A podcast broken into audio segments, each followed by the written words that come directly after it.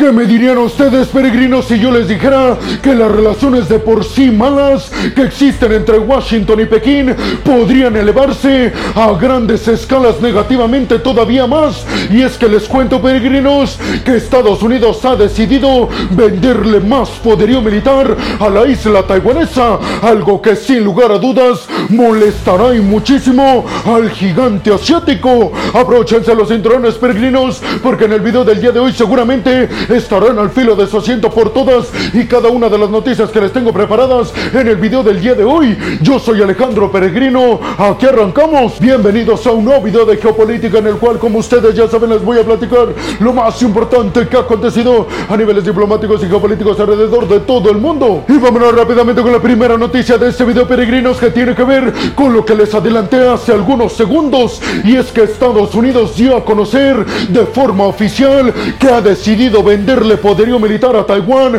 en una transacción equivalente a, escuchen bien peregrinos, 440 millones de dólares. Poderío militar que Estados Unidos y Taiwán aseguran no es para ofender al gigante asiático, únicamente para defenderse ante una hipotética invasión por parte de China. El anuncio de la venta de municiones y de poderío militar en general desde Estados Unidos a la isla taiwanesa se da precisamente dentro del contexto en el que las relaciones entre Washington y Pekín son bastante malas. Inclusive se ha dicho en varias ocasiones que desde que establecieron relaciones diplomáticas, China y Estados Unidos de forma oficial nunca habían estado tan malas sus relaciones como en este preciso momento. Y parece ser que Estados Unidos le pone más leña al fuego al aceptar venderle todavía más poderío militar a la isla taiwanesa. Estados Unidos dijo que esto no tenía por qué molestar a China, porque el poderío militar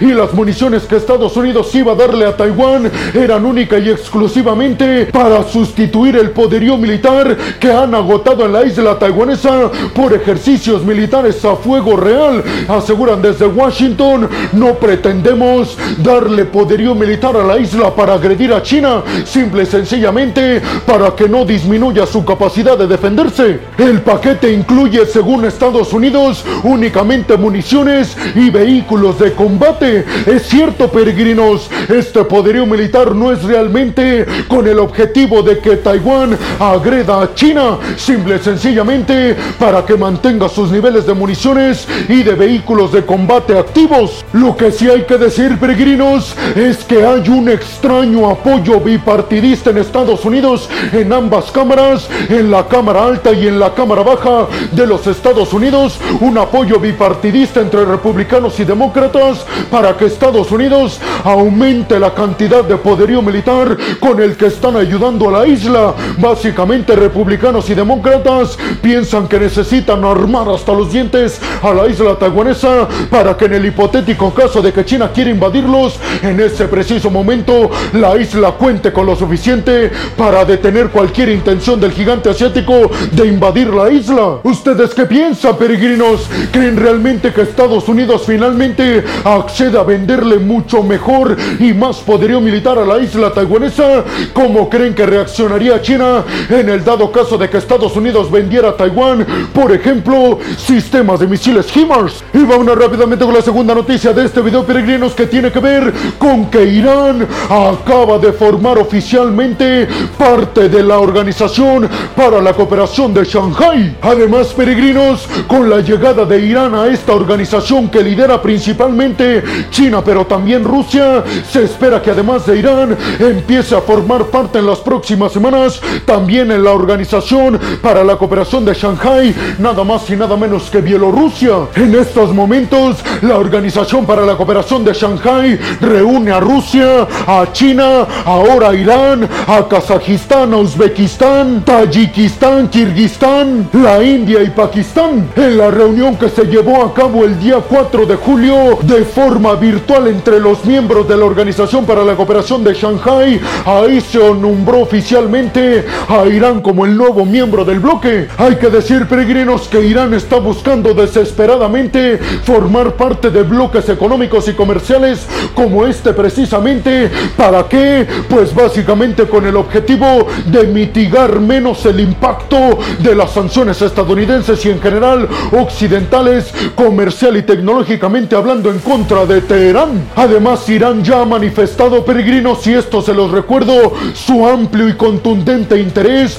de empezar a formar parte de los BRICS, que es el grupo de las economías emergentes y digamos el bloque del sur global alternativo al bloque del G7, es decir, el bloque opositor al status quo dominado por parte de las principales potencias económicas occidentales lideradas por Estados Unidos. ¿Ustedes qué piensan, peregrinos? ¿Creen que esto beneficia realmente a la Organización para la Cooperación de Shanghai con la entrada de Irán? ¿Creen realmente que Irán pueda hacerle frente o pueda mitigar el impacto de las sanciones occidentales formando parte de estos grupos como los BRICS o como la Organización para la Cooperación de Shanghai? Y vámonos rápidamente con la tercera noticia de este video, peregrinos, y escúchenme bien lo que les voy a decir en esta tercera noticia, y es que desde Australia acaban de anunciar que oficialmente se comprometen con Taiwán a ayudar a la isla. Escuchen bien, en el dado caso de que China decide invadir la isla taiwanesa. Sí, peregrinos, Anthony Albanese, el primer ministro australiano,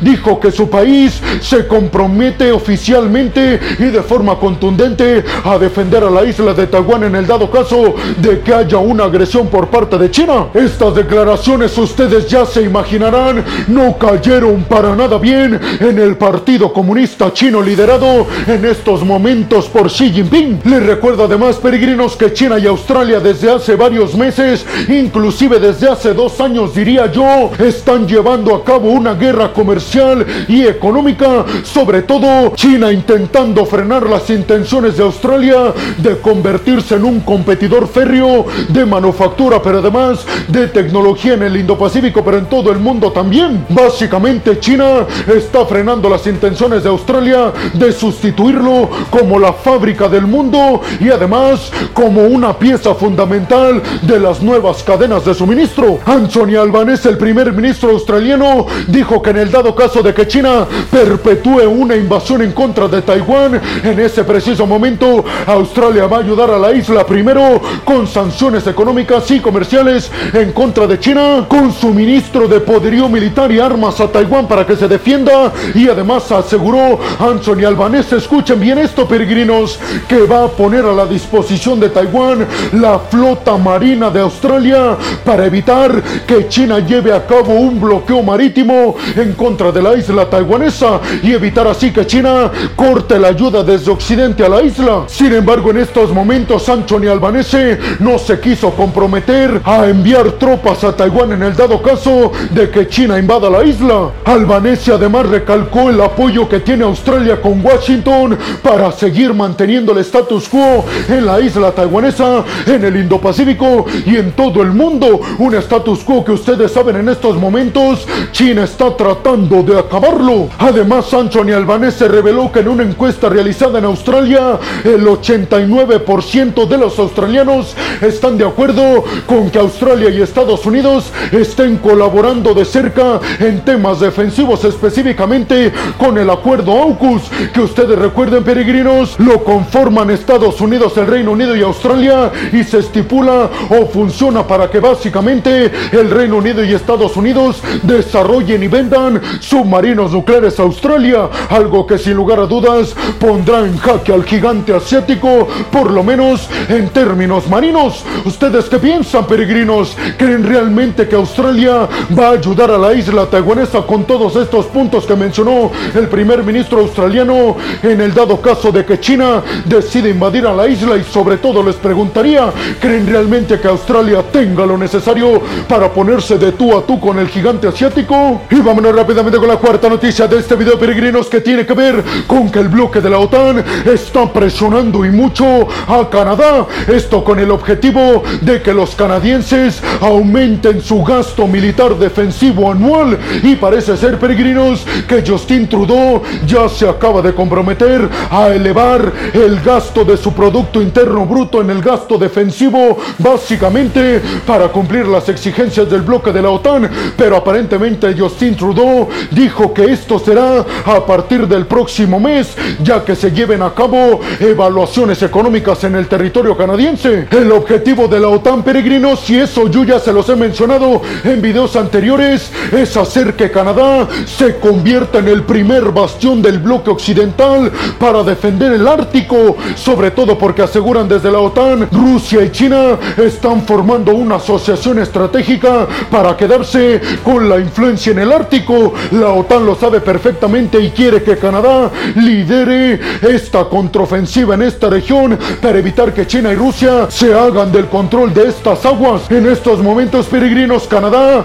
gasta aproximadamente 1.2% de su Producto Interno Bruto en su ejército anualmente y el bloque de la OTAN le está exigiendo que por lo menos gaste el 5% de su PIB en el gasto defensivo. ¿Ustedes qué piensan, peregrinos? ¿Creen que Canadá aceptará gastar el 2.5% de su Producto Interno Bruto en términos militares? ¿Creen que la OTAN será el bastión más importante para frenar las intenciones de China y de Rusia de hacerse con el control del Y vámonos rápidamente con la quinta noticia de este video, peregrinos, que tiene que ver con que Lukashenko, el presidente y líder bielorruso, acaba de asegurar que bajo ninguna circunstancia y bajo ningún escenario su país y su ejército van a utilizar bombas nucleares en contra de alguien. Única y exclusivamente recalcó Lukashenko, queremos nuestras armas nucleares que gracias a Rusia las hemos obtenido para defendernos ante una posible invasión por parte de algún país del bloque de la OTAN.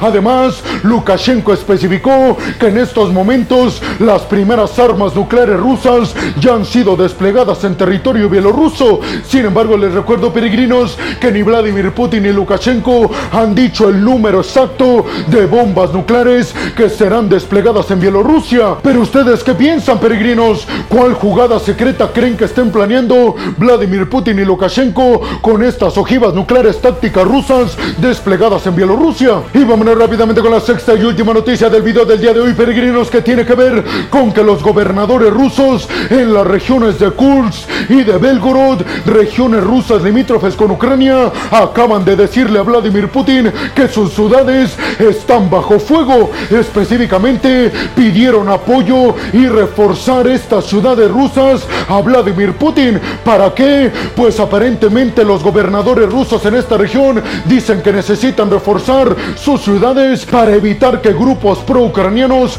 se levanten. ¿Ustedes qué piensan, peregrinos? ¿Creen realmente que detrás de todo esto ya hay intereses dentro de Rusia que quieren desacoplarse de Moscú? Y bueno, hemos llegado al final del video del día de hoy, peregrinos. Les quiero agradecer muchísimo todo el apoyo que me dan. Sin ustedes, yo no podría dedicarme a lo que más me apasiona en el mundo. Así que muchas, pero muchas gracias, peregrinos. Sin más por el momento, nos vemos en el siguiente video de Geopolítica. Hasta la próxima. Whoa.